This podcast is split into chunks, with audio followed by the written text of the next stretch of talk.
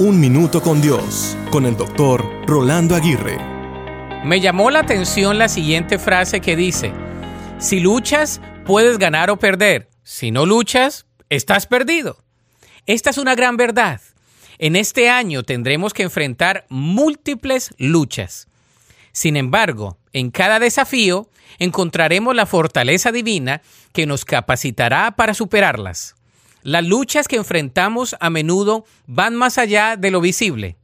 Son espirituales. Pero en Dios encontramos la armadura necesaria para resistir en el día malo. Hoy enfrentemos nuestras nuevas luchas con la certeza de que no estamos solos. Dios, nuestro guerrero valiente, va delante de nosotros. En su poder hallamos la capacidad de resistir y vencer cada adversidad.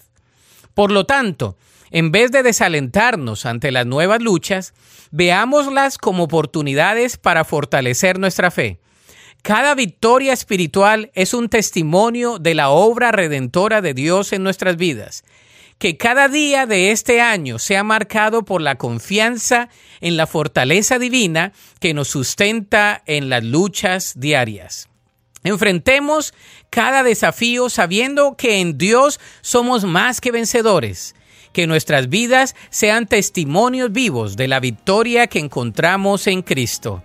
La Biblia dice en Romanos 8:37, antes en todas estas cosas somos más que vencedores por medio de aquel que nos amó.